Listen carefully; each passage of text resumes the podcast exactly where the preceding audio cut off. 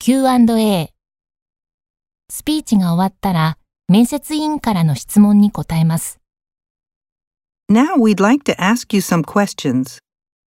In your speech, you said that superpowers act mainly in their own interest. Could you elaborate on that, please? Well, it's natural that a country would try to do what's best for its economy and domestic situation. A lot of the United States' foreign policy is centered on the Middle East, and the U.S.'s actions there frequently seem motivated by protecting and supporting the countries like Kuwait and Saudi Arabia that are so important for its oil supply. And often the United States wants to put military bases in nations that are its trading partners to ensure that they are not affected by foreign countries. But then neighboring countries that are hostile to the U.S. feel threatened by the presence of U.S. military bases that are so close to their territories, so it causes instability. You mentioned that having just one superpower can lead to terrorism. Do you think that's been the case in the current situation?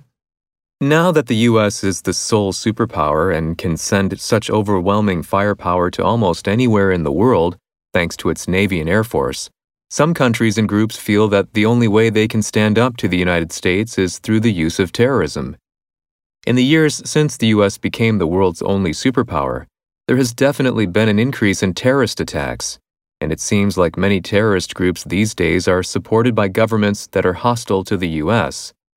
On that basis, I'd say it's pretty clear that, unfortunately, there's a connection between the U.S. being the only superpower and the increase that we've seen in terrorism around the world. You were also talking about dictatorships wanting to have nuclear weapons. Is there anything that can be done to prevent them from getting them?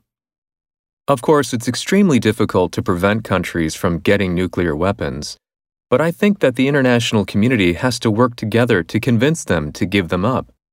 These days, economic sanctions are often being used, and that might be effective in some cases.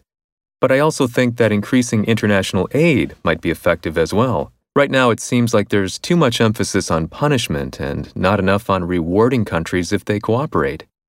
If democratic countries engage with non democratic ones through trade and aid packages, it seems likely to have a strong influence on the political situation as well. Today, Japan is one of the United States' closest allies. Do you think that Japan should reduce or cut its ties with the United States? Hmm. Right now, Japan is in a situation where we're surrounded by countries that could be a military threat. There are territorial disputes with China, Russia, and Korea. And North Korea is a very unpredictable neighbor that often threatens and shoots missiles into Japanese waters. Although the Japanese self defense force is very technologically advanced and highly trained, I think that Japan might be in a difficult situation if it didn't have U.S. military bases.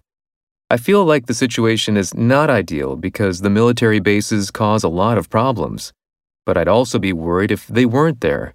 So I feel that we have little choice but to remain a close ally of the U.S. Four minutes have passed. All right, Mr. Matsuda. This is the end of the test. May I have the card back, please? Here you are. Thank you. That's all. You may go now. Thank you. Have a nice day. Thank you. You too.